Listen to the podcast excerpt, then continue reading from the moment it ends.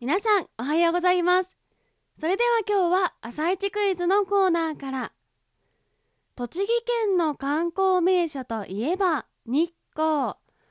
この日光にある山に日光山と名付けたのは次のうち誰でしょう？1番弘法大師。2番徳川家康。3番源頼朝。答えは番組途中の毎日が記念日のコーナーで。それでは今日も参りましょう。アスナのモーニングラジオ。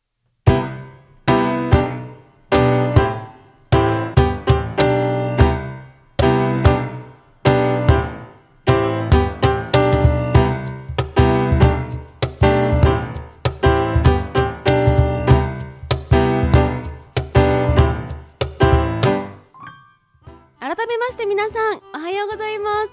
そして本日7月26日月曜日お誕生日のあなたおめでとうございます。この番組はバイオリン弾きのアスナがあなたの今日一日が少しでも楽しくスタートできるようお手伝いをする番組になっております。今日のお天気や一日をワクワク過ごせるお役立ち情報などお話をしてまいります。のでどうぞ最後までお付き合いお願いいたします。それでは今日も早速お天気のコーナーに参りましょう。本日7月26日のお天気です。今日は北海道は晴れるでしょう。東北と関東は日中は晴れ間が出ますが夜は台風8号の北上に伴って湿った空気が入り雨や雷雨になるでしょう。激しく降るところもありそうです。北陸と東北も夜は雨のところがあるでしょう。近畿から九州は夏空が広がり厳しい暑さになりそうです。沖縄は雨や雷雨でしょう。台風8号は27日火曜日に東北や関東に接近上陸する恐れがあります。今後の情報にご注意ください。最高気温全国的に平年並みか平年より高く35度を超えるところもある見込みです。熱中症にご注意ください。東京都最高気温30度の予想となっております。それでは次のコーナーに参りましょう。毎日が記念日のコーナー。本日7月26日の記念日はこちら。幽霊の日夏風呂の日日光の日となっております。幽霊の日こちらは文政8年7月26日に鶴屋南北が記した東海道四谷怪談が江戸中村座で初演されたことにちなみ制定されております。通称四谷怪談と呼ばれる歌舞伎狂言はいわゆるお岩さんが出てくるあの怪談話なのですがなんと実際の事件がモデルとして描かれているんだそうですが四谷怪談が演じられると関係者に怪我人が出るとの言い伝えがあり関係者は四谷左門町にあるお祝いなりにお参りをすることになっているそうです。続きまして夏風呂の日。こちら語呂合わせから来ております。夏風呂の語呂合わせなが7つが2ぶがもう一つ2でろが6ということで夏風呂の語呂合わせです。夏は暑いシャワーで済ませがちになってしまう季節ですが夏バテの解消やエアコンによる冷え性の改善のためにも入浴することが勧められております。続きまして日光の日。こちらは公認11年7月26日に弘法大師が栃木日光にある山に日光山と命名したとされていることにちなみ制定されております。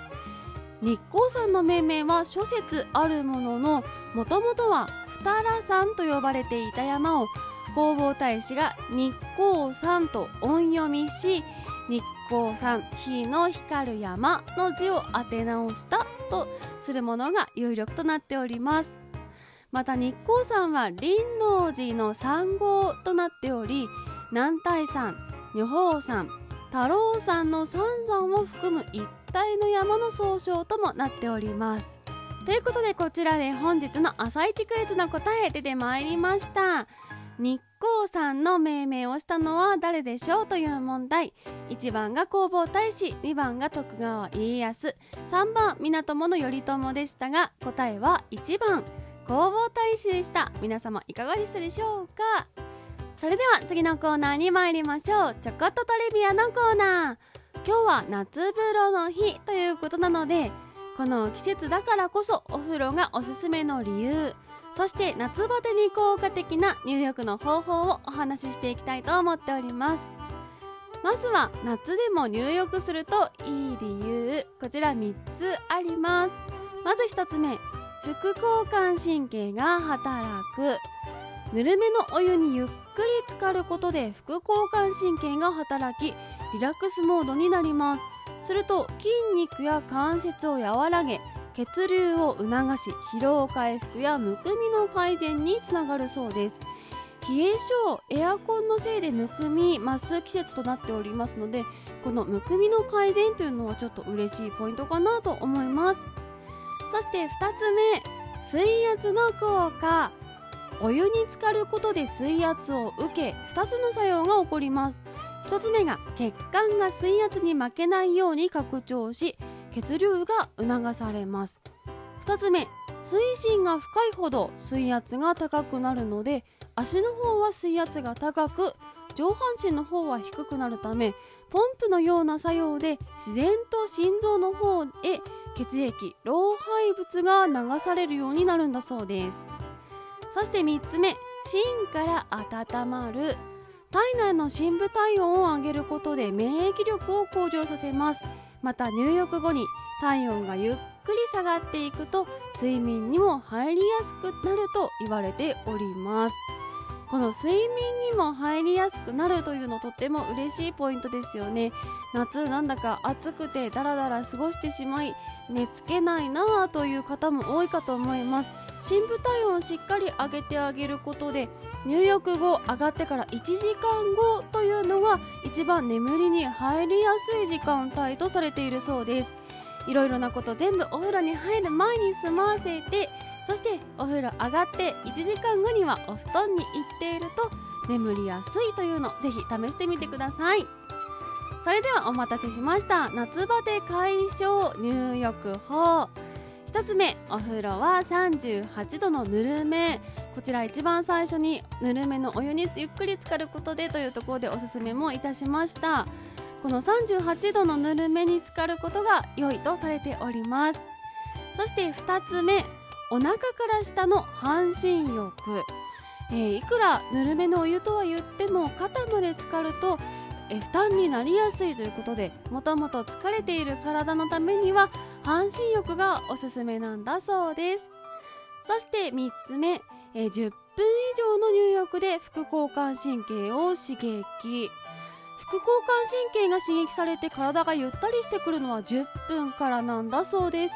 10分以上ゆったり入ることがおすすめされております。そして冷やしたタオルを頭に。